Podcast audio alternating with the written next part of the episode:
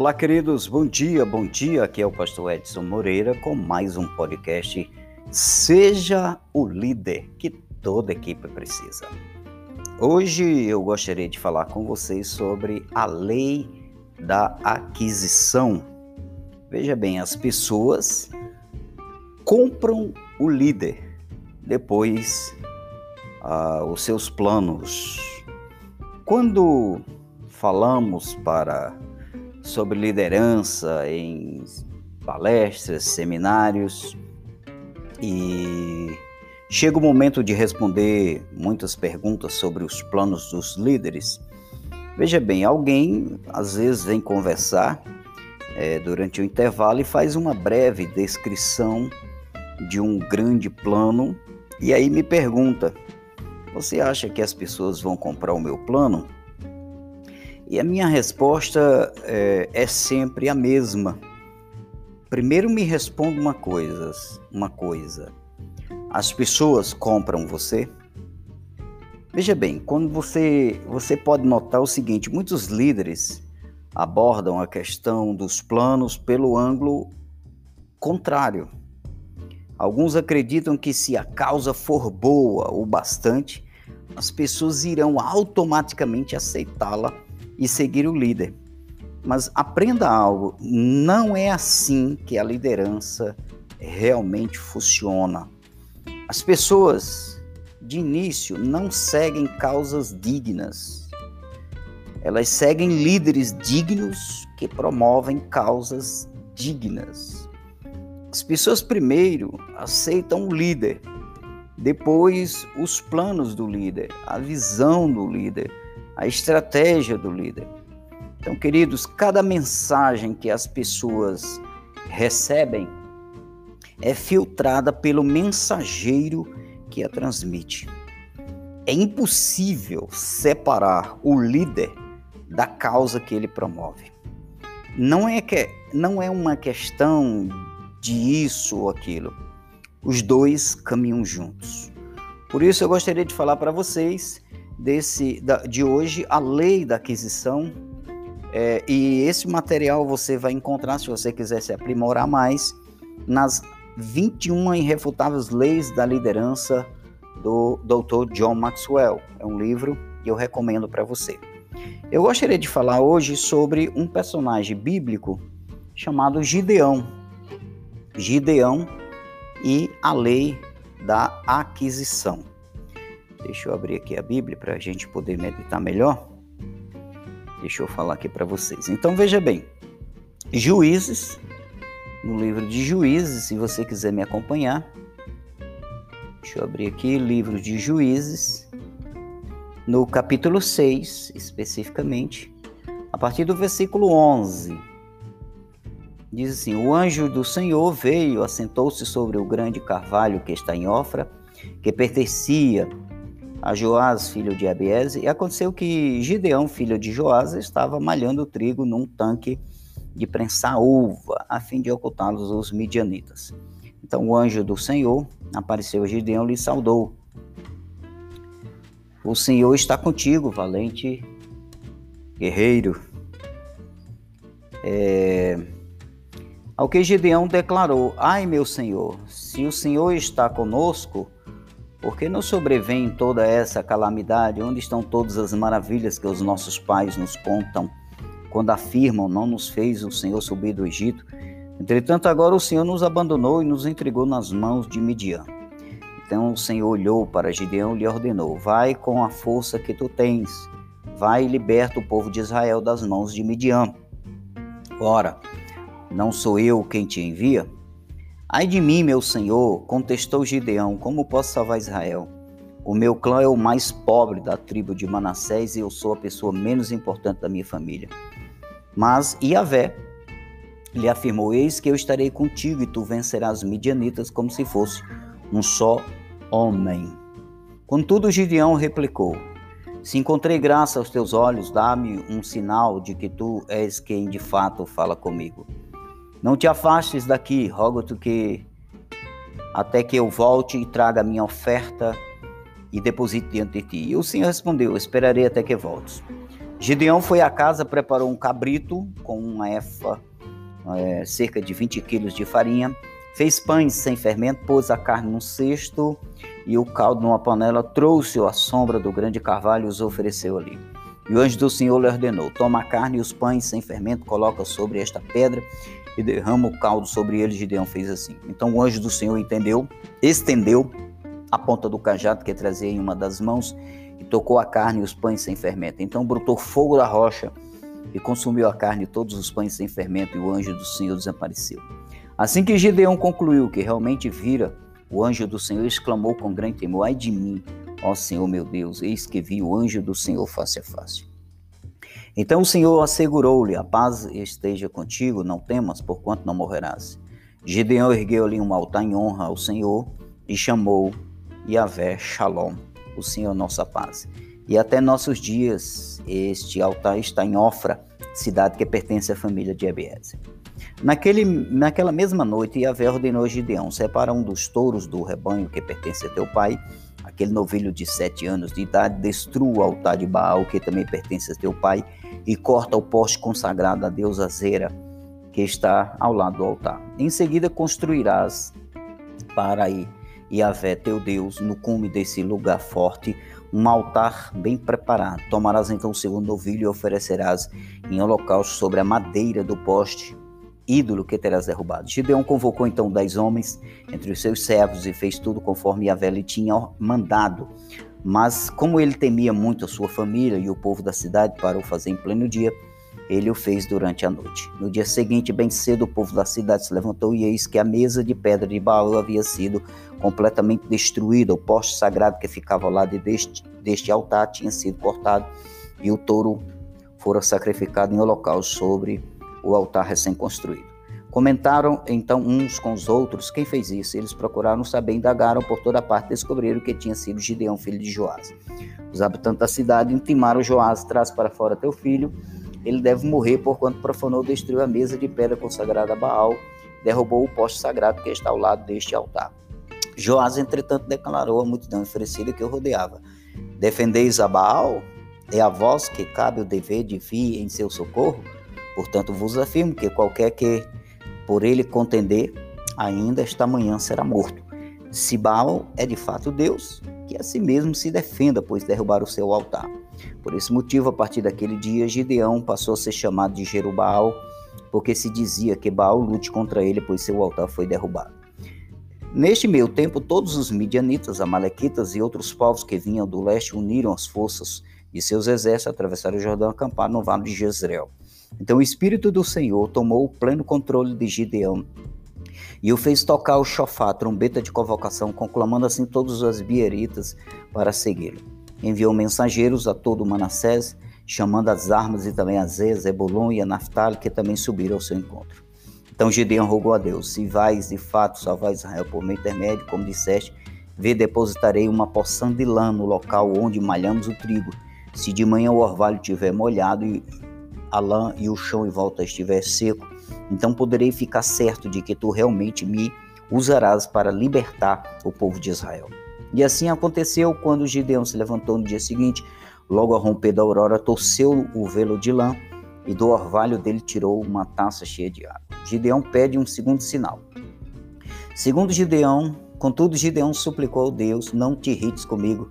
Se fala ainda mais uma vez, permite que eu faça uma última vez a prova da porção de lã. Desta vez, que nada fique seco, senão apenas o velo, e toda a terra ao redor se cubra de orvalho. E Deus fez conforme o que fora pedido naquela noite. A porção de lã ficou totalmente seca, mas o chão em volta do velo amanheceu coberto de orvalho. Então, queridos, para vocês entenderem, aqui esse aqui foi o chamado é, de Gideão. Gideão ele era um líder improvável. Ele certamente ele não via a si mesmo como líder. E, e nós podemos ter uma melhor percepção da imagem que Gideão ele fazia de si mesmo, quando nós observarmos sua reação diante da proclamação do anjo que disse que ele seria um instrumento de libertação de Israel das mãos dos, dos midianitas. Depois que o, de o anjo falar com ele, Gideão respondeu: Ai, Senhor meu, Com que livrarei Israel? Eis que a minha família é a mais pobre em Manassés e eu o menor da casa de meu pai. Mas o interessante é que Deus usou aquele homem apesar das dúvidas que ele tinha. O povo se juntou a ele, o mais jovem membro de um dos clãs mais pobres, e ele se tornou o líder da mais desequilibrada vitória de Israel. Aí vem uma pergunta que eu faço para você: o que vem primeiro? O que vem primeiro? A visão ou a reunião do povo? Eu afirmo que a resposta depende da sua perspectiva. Veja bem, o líder descobre a visão e depois as pessoas. O povo descobre o líder e depois a visão. Se você vê as coisas da perspectiva do seguidor, o povo aceita o líder e depois a sua visão. Essa, queridos, é a lei da aquisição. Mas se você é o líder, então sabe que a visão vem primeiro a você. Os líderes abraçam a visão em primeiro lugar e depois procuram as pessoas que podem ajudá-lo a alcançá-la. Queridos, a visão pode ser uma coisa poderosa. É fácil perceber, no caso de Gideão, que a visão que veio foi a visão que veio em primeiro lugar, pois seu chamado veio diretamente de Deus. Mas não é necessário que um anjo do Senhor o visite em pessoa para que você tenha uma visão poderosa. É, há pessoas que têm visões, têm uma visão de uma empresa, de um empreendimento, de uma ONG, de um ministério, né? E, mas se você é líder, você precisa entender isso. As pessoas não vão abraçar automaticamente o teu plano, o teu projeto, a causa digna que você está intentando desenvolver, né? a empresa. Não, primeiro você precisa ter a visão. Se você é líder, se você tem a visão, após isso, é, você vai encontrar as pessoas. O próprio Deus se encarregará de agregar junto de você as pessoas corretas para que a visão é, alcance o seu, o seu nível máximo, né? principalmente se for na questão ministerial. Então vamos lá, o poder da visão. Deixe-me falar aqui um pouco sobre o poder da visão, para que você que é um líder, você é, capite, entenda é, esse poder que há sobre ter uma visão. A visão tem o poder porque dá ao líder, primeiro, conscientização. Ou seja, o líder ele passa a ter a capacidade de enxergar. Meus queridos, a pior coisa que pode acontecer é um líder sem visão. Ele não chegará a lugar algum. Os líderes precisam ver a visão em primeiro lugar. Caso contrário, jamais conseguirão ajudar as pessoas a vê-la. Gideão entendeu qual era seu papel antes de qualquer outra pessoa. Meus queridos, se você é um empresário, se você é um, um, um pastor, um obreiro, você é alguém que desenvolve um trabalho numa ONG, você precisa entender isso. Você precisa visualizar, ver a, a, a visão, o empreendimento, aquela, aquela coisa, é, como ela será no futuro como ela é, chegará a ser e ajudar muitas pessoas no amanhã. Essa é a visão. Se o líder não consegue ter isso, ele não consegue fazer com que as pessoas que estão em volta dele também visualizar. E se elas não visualizam, elas também não vão se comprometer. Então a primeira, a primeira, a primeira, é, é, é, o primeiro poder, podemos dizer assim, da visão é a conscientização capacidade de enxergar. É, me lembro agora de uma história que disseram para a esposa de Walt Disney, ele já devia falecido, né? E o sucesso da, da, da Disney já estava no auge e tal, etc. E disseram assim, um repórter assim, ô oh, senhora, senhora Disney, como, como seria bom se o senhor é, o Walt Disney estivesse aqui para ver tudo isso. E a esposa disse assim: ele viu, ele viu tudo isso aqui. É, então veja que o líder ele tem essa capacidade de enxergar a, a organização, a empresa, o empreendimento no amanhã, tá bom? A segunda coisa, o segundo poder da visão é atitude. Atitude. Isso significa a fé para crer. Uma coisa, queridos, é ter a visão do que poderia acontecer.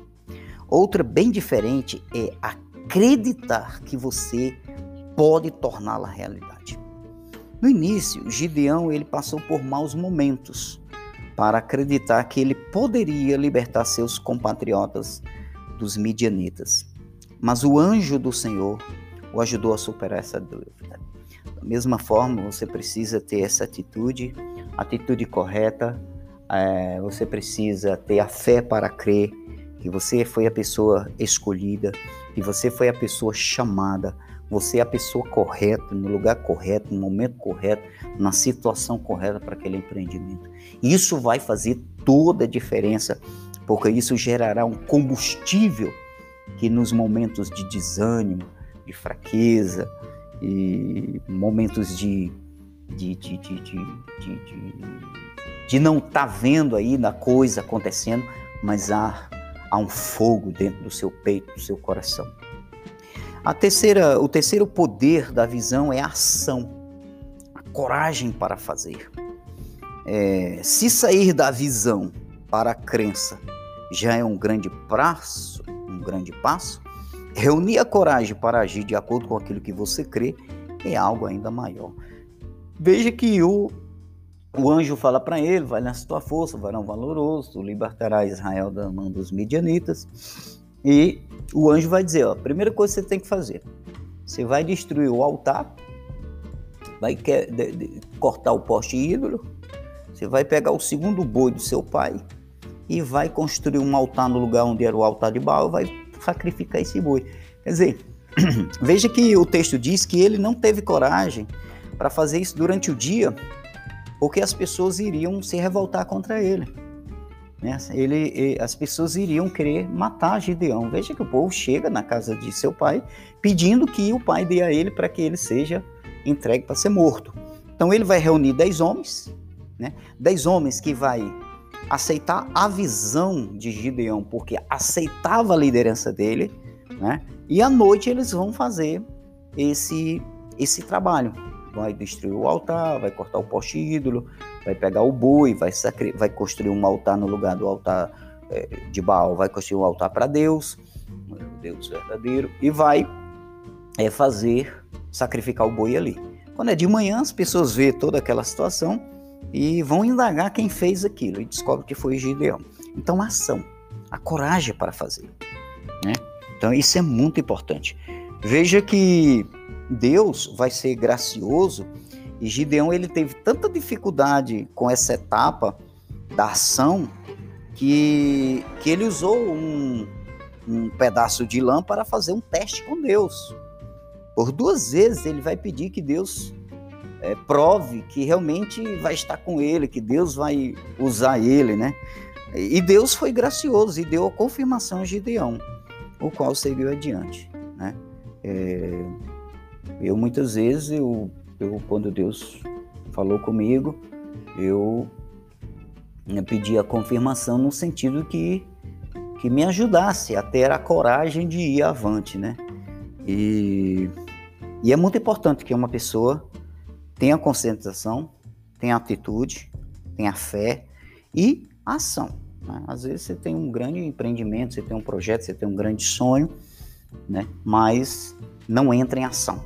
Aí é onde fica uma dificuldade. Né? Então, como é importante a ação. E, e por último, quarto passo, o quarto poder da visão é a realização, que é a esperança de permanecer. Meus amigos, quando um líder é, começa a se mover, seus problemas estão apenas começando. Não pense que porque você recebeu uma, uma visão, um chamado, você tem um grande propósito, aí você to, tomou consciente, consciência disso, você teve tem a atitude correta, você crê nisso, você começou a agir, você teve ação, você teve a coragem para fazer, dar os passos iniciais. Mas não pense que será tudo maravilha, que será tudo fácil, será tudo num piscar de olhos. Não. No caso de Gideão, a ação dele desencadeou uma guerra, né? um combate, luta. Né? Então, quando o líder começa a se mover, seus problemas estão apenas começando. começando. É aí que é necessário e preciso perseverança para transformar ação em realização. É não parar. E o primeiro passo é como diz aqui no Brasil, eu dou um boi para entrar numa, numa briga, mas eu dou uma boiada para não sair. Né? É dizendo que quando faz tudo para não entrar naquela situação, mas uma vez que entrou, não sai fácil, né? Então é essa perspectiva que você tem que ter, né? De ir, de continuar, da resiliência, da perseverança. O povo estava logo atrás de Gideão quando ele enfrentou enormes obstáculos. Veja bem, o presente do líder ao povo é a visão. O presente do povo ao líder é a realização dessa visão, tá bom? Então é preciso que Deus sempre coloque é por isso que Deus sempre coloca o povo e o líder juntos. Mas antes de o povo estar disposto a tornar o sonho realidade, ele precisa comprar o líder, ele precisa aceitar o líder. Isso exige boa liderança, tá certo? Aí eu faço uma pergunta para reflexão. Você seguiria você mesmo? Se você não reúne as qualidades imprescindíveis de um líder: caráter, carisma, compromisso, visão, determinação, etc, etc, etc. Se você não reúne essas qualidades mínimas necessárias, não tem como liderar. Você precisa ser uma pessoa. Eu, eu aprendi durante a minha vida, amigos, que para ser um bom líder, você precisa estar constantemente aprendendo.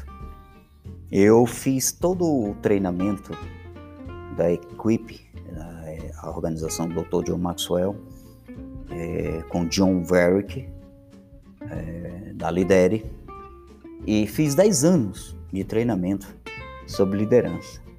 E o interessante é que eu não parei. Eu continuo até hoje recebendo mentoria do John Varick, do Dr. John Maxwell, do pastor Aribendo, do pastor César Castellanos, e, e continua esse processo de leitura, de amadurecimento.